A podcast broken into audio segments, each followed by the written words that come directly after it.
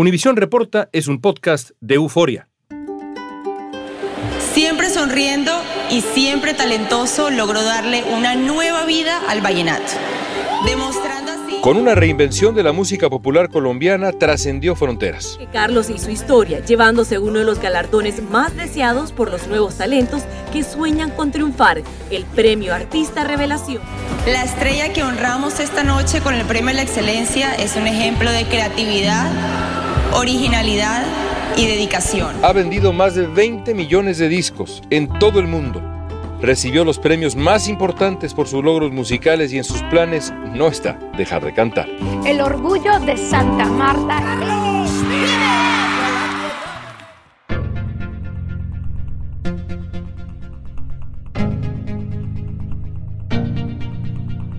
Cuando en 1993 apareció cantando La Gota Fría con una guitarra, una bandana en el cabello y un pantalón corto, Carlos Vives cambió la historia de la música colombiana y de América Latina. Con una mezcla única de cumbia, vallenato, pop, rock, se convirtió en el primer colombiano en ganar el Grammy y también se ha llevado a casa en varias oportunidades el Grammy Latino y los premios Lo Nuestro. Participó en telenovelas, en bandas sonoras, se ha presentado en los escenarios más importantes del continente y mucho más allá. Shakira, Ricky Martin, Rubén Blades, Fito Páez, Marc Anthony, Sebastián Yatra son solo algunas de las voces que han colaborado en sus discos. Es nuestro invitado hoy, Carlos Vives. Y hablamos siempre de lo que nos diferencia y nunca hablamos de lo que nos une. Y la música siempre te enseña y te muestra todo lo que nos une. Hoy es martes 31 de mayo, soy León Krause y esto es Univisión Reporta.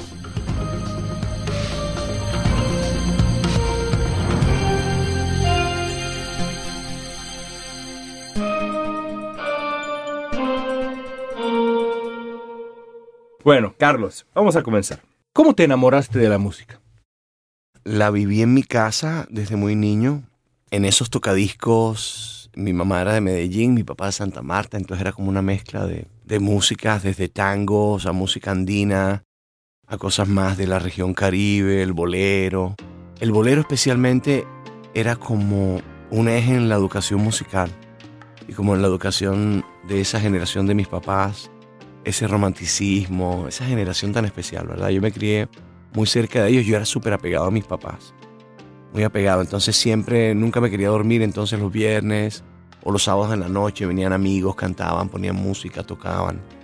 Después vi a muchos juglares en mi casa y en la casa de parientes míos, juglares que después grabé canciones de ellos cuando empecé a trabajar con los vallenatos. ¿Cuáles son las voces de tu infancia? ¿Qué escuchaban tus padres? Uy, Manzanero es una voz de mi infancia.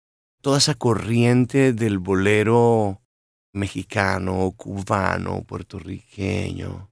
Todas esas voces de los boleros y don Pedro Vargas y... Románticas. Sí, románticas. Pero sí, nos criamos oyendo mucha música latinoamericana y cosas que venían en francés porque teníamos una relación, exportábamos banano eh, entonces teníamos una relación con Europa y venía música francesa. Como que nos enamoramos de toda, de toda la música, sin, ¿sabes? Como sin excluir. La música ranchera define parte de lo que es ser mexicano. ¿Pasa lo mismo con la cumbia y Colombia? ¿Define lo que es ser colombiano? Sí, total. ¿Cómo? Porque es la matriz sonora que se dio del mestizaje. El origen de la cumbia está en los pueblos anfibios prehispánicos a diferencia de otra música del Caribe.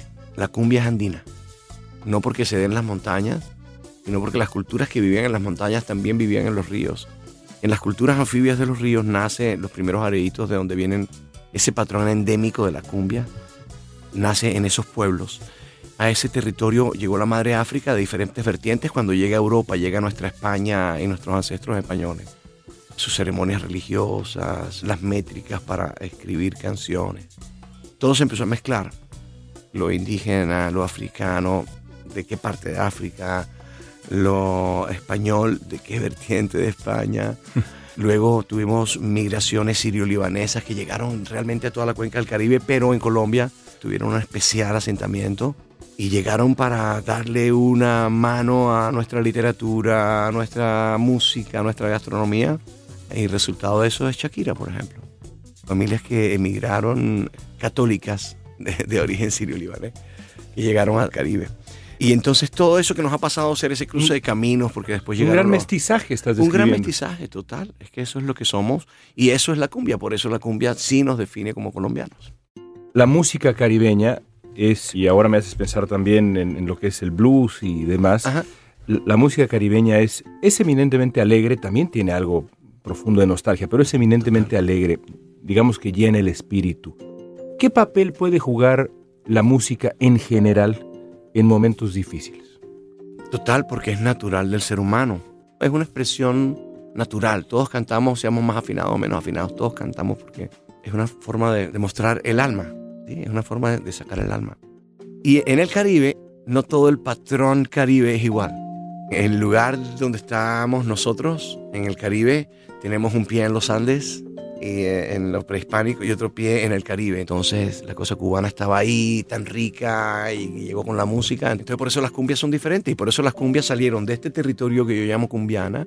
Y cuando llega la industria de la música y que se empiezan a... ¿Qué se encuentra la industria de la música? ¿Qué hay antes de que exista un micrófono para grabar una canción? Pues existe la tradición oral. Claro. El folclore, eso es folclore. Una vez llega la grabación, deja de ser folclore Sí, y se, vuelve, se vuelve una industria, se vuelve un rock and roll.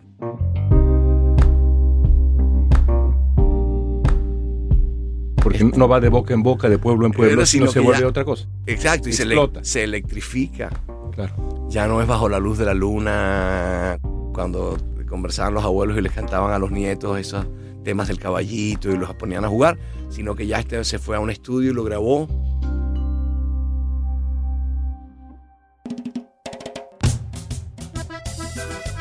Carlos Vives nos ha invitado a Cumbiana, un lugar al interior de cada uno de nosotros, lleno de pura música, de naturaleza. Cumbiana, del cantante Carlos Vives, él lo creó. Con el mismo nombre hay un álbum y un libro sobre los verdaderos orígenes de la cumbia en Colombia. Cumbiana es un proyecto de Carlos Vives que explora los sonidos y el origen de la cultura anfibia de Colombia que comenzó en 2020 con un libro y un disco del mismo nombre. El disco contó con la colaboración de artistas como Alejandro Sanz y Siggy Marley, de su hija Elena, y recibió el Grammy Latino. El libro lo escribió junto al historiador Guillermo Barreto y reconstruye todo el proceso de mestizaje que originó la cumbia. Su homenaje a la cumbia continuó este año con el lanzamiento de Cumbiana 2, en el que colaboran Fito Páez, Ricky Martin, Camilo, Black Eyed Peas, su otra hija Lucy y otros colaboradores.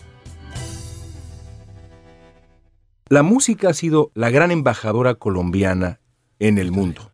¿Cómo explicas el éxito de tantos artistas colombianos? ¿Hay algo universal en la música colombiana con este mestizaje enorme que describes? ¿Cómo, lo explicas? Yo creo que sí tiene mucho que ver, y no solamente Colombia, Latinoamérica en general, este continente. Este continente tiene eso. Por cómo nació, por cómo ocurrió, nos conectamos con el mundo porque somos, tenemos pedacitos de todos. Nos podemos conectar perfectamente. ¿no? México hizo lo suyo y nos lanzó y nos llenó de música y nos identificamos con muchas cosas de la música. De México en diferentes tiempos. Y lo mismo hizo Brasil y lo mismo hizo Argentina. También Colombia lo hizo. Y antes de nosotros se fueron esas primeras cumbias, pero mucho antes ya se había ido la poesía. Y yo creo que eso ha tenido, Colombia ha tenido eso. Y a pesar de toda la imagen, de toda la guerra y todas las cosas que nos han pasado como país, y toda esa satanización con el cuento de la droga, con el cuento de nuestra tragedia, de nuestra violencia, de tantas cosas, a pesar, hay algo que tiene esa marca colombiana que despierta una sonrisa. Vives fue reconocido con el Premio Impacto Latino por parte de las Naciones Unidas por el trabajo de su organización tras la Perla de América por mejorar aunque Carlos Vives ha tratado de mantenerse lejos de la política, siempre se ha involucrado en problemas sociales. En Santa Marta, su ciudad natal, trabaja a través de su fundación, tras la perla, para fomentar el desarrollo sostenible con proyectos que benefician a las personas de bajos recursos. En sus redes sociales, Carlos hizo un llamado al presidente Iván Duque a luchar más contra la corrupción y promovió la importancia de participar en la consulta anticorrupción que se hizo en Colombia en 2018. También ha instado a sus seguidores a participar en elecciones legislativas y presidenciales para ser parte de la historia del país. Sé que no te gusta hablar de política, pero sí te gusta hablar de decencia. Hace poco decías una frase que se me quedó grabada. Todos tenemos deuda con este país, con Colombia, y todos lo hemos herido. ¿A quién te refieres cuando dices todos? No, yo creo que los colombianos en nuestra gran imposibilidad de reconocernos todos, sí, de heredar todas las cosas al final del mundo, de no poder encontrar un vestido político que nos case bien como somos, alguien que trabaje para todos, porque es que somos todos. No, yo creo que la política del quien venga de izquierda, de derecha, de centro, tiene que trabajar para todos, porque son muchos años con...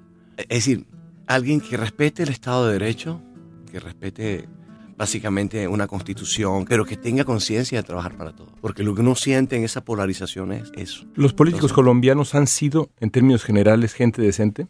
Yo sí creo. Yo sí creo, sí. Y en la historia, en la historia. Sí ha sido gente decente. Ha sido gente decente. ¿Qué ha fallado entonces? Yo creo que el no reconocernos todos, en la incapacidad a veces de llegar a todos los territorios como Estado, ¿sí? La imposibilidad de ser Colombia como es. Creo que el egoísmo puede ser de pronto el peorismo, ¿no? y nos ha faltado más conciencia a todos. Los problemas de corrupción es reflejo de eso, un poquito de yo busco mi ganancia personal, yo busco mi, ¿sí? Creo que nos ha faltado eso, nos ha faltado conciencia de todos y apostarle más a entender quiénes somos todos y es lo que creo que al final genera muchas cosas, mucho descontento en mucha gente. Pero yo creo que alguien, el que venga, tiene que pensar en eso, en trabajar para todos. Dejemos un poco la política colombiana. Siempre has tenido los ojos bien puestos, queda claro incluso en esta conversación, en América Latina, lo que es América Latina. ¿Te preocupa el rumbo de la región o eres optimista? No soy un gran analista, analista de las cosas, pero mi vida es, ha sido viajar el territorio. ¿La conoces perfectamente? Sorprenderme de las cosas difíciles, pero también de la maravilla. Y por supuesto eso me da mucha esperanza. La gente que uno conoce me da esperanza. Es increíble conocer, conocer todo lo que he podido conocer de este continente. Me enamora más y me hace hacer cosas que si no, tiene, no son así, para mí no tendría ningún sentido. Yo hago música que conecta. Yo hago música para demostrarte que a veces nos equivocamos y no nos reconocemos y creemos que somos más diferentes de lo que pensamos y hablamos siempre de lo que nos diferencia y nunca hablamos de lo que nos une. Y la música siempre te enseña y te muestra todo lo que nos une porque nuestra música nos pasó así. Por eso no es correcto cuando dicen Carlos Vives hace fusión, fusionó el vallenato con la cumbia, no, con el vallenato con el rock. No, no, no, nosotros encontramos el rock del vallenato, encontramos el rock de la cumbia, encontramos la manera de, aplicando esos patrones percutivos que tiene la cumbia, que tienen los vallenatos, que tienen los chandé y todo, en los instrumentos eléctricos. Entonces con eso te digo que ya somos fusión. Ya yo tengo en mi cultura, ya somos fusión. Ya yo tengo cosas de África, tengo cosas de Europa y tengo cosas de acá, de los indios y después de lo que me mezcló, y, y México me tiró esto para acá y aquí cocinamos eso y salió esto, y salió Juanes, y para allá, y aquí llegó España, hizo esto, y aquí llegó África y salió el bullerengue, y aquí llegó. Shakira, como decías. o los sirio-libaneses que, que, llegaron con pasaportes del Imperio Otomano. Ellos llegaron con pasaportes turcos, y por eso en Colombia, cuando les vemos, decimos, hey, turco. No son turcos, son sirios, son libaneses, son. Y son una cultura nuestra que ya pintaron a Colombia también a su forma, nos hicieron unas cosas muy bonitas. Queda claro que eres un estudioso del pasado, toda esta gran teoría del mestizaje que nos has puesto en la mesa el día de hoy, pero quiero preguntarte del presente y del futuro. ¿Hay alguien que representa hoy en día el futuro de la música latinoamericana? ¿Quién representa lo que viene? Sí, sí, sí, sí, hay algo, hay algo que para mí, por ejemplo, yo te puedo hablar desde mi localidad, un poco ver el proceso de lo que ha sido un poquito la música en mi país y cómo, digamos, a partir de esos tiempos que estábamos por ahí empezando, se despertó desde diferentes regiones de Colombia movimientos musicales que estaban conectados con orígenes muy particulares, pero que con todos los sonidos nuevos que había de la música del mundo supieron conectarse. Y te hablo de un Chucky Town y te hablo de toda la corriente que salió del tropipop con lo nuestro, un pop nuevo nacido de nuestra tropicalidad y que así lo bautizaron hoy una nueva corriente junto con Camilo, Sebastián, pelados de hoy que están trabajando, Messi Periné, una serie de grupos que, que, han como heredado todo eso y están como en los sonidos de hoy también. Entonces, creo que ese es el camino y hoy son computadores,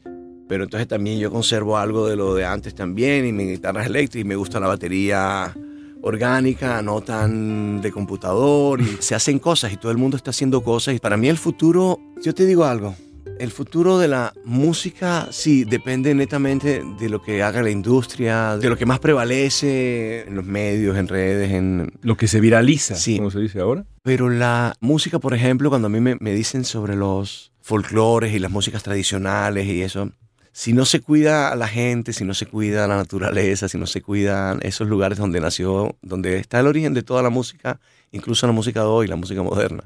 Hay que cuidar las raíces. Cuidar las raíces y cuidar los ríos y el campesino. Nuestro origen musical, fíjate, en la salsa, en lo mexicano, en lo colombiano, el campesinado. El campesino, que es el hombre que cultiva la tierra, que trabaja el ganado, ¿no? Claro. De ahí viene gran parte de nuestra música. Y y eso nos conecta con el mundo, porque también de ahí viene gran parte de la música del mundo. ¿No? Antes de ver una orquesta brillante en Austria, uno puede ir para atrás, para atrás, para atrás y encontrarse un viejito con un acordeón. En un pequeño pueblo. En un pequeño pueblo. Yo creo que, que se privilegie mucho la poesía, que se privilegie. Y cuando digo la poesía, son las cosas bien escritas, con sentido, con. Esto me lleva a mi penúltima pregunta. Todo mundo admira a Carlos Vives. ¿A quién admiras tú? No necesariamente del mundo de la y- música. Yo terminé, sí, no, bueno. Yo me crié, mi papá tenía muchos amigos médicos como él. ¿Cómo te podría explicar cómo pasó eso? Eran artistas.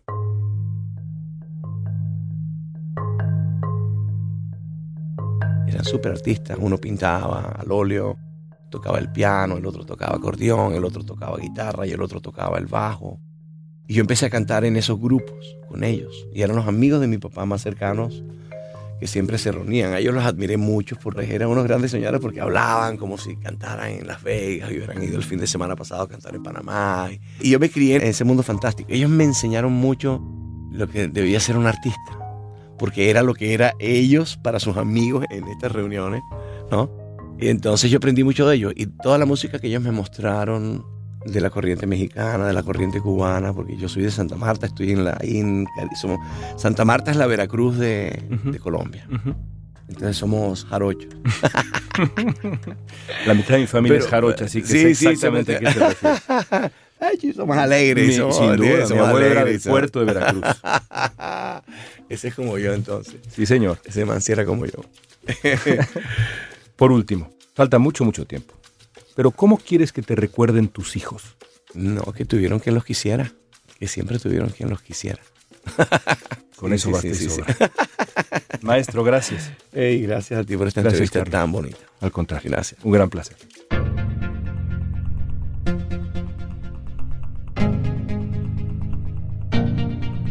Esta pregunta es para ti. ¿Cuál es tu canción favorita de Carlos Vives?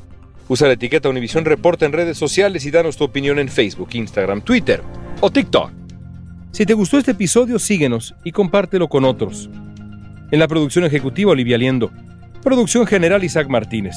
Producción de contenidos, Mili Supan. Asistencia de producción, Isabela Vítola y Débora Montaner.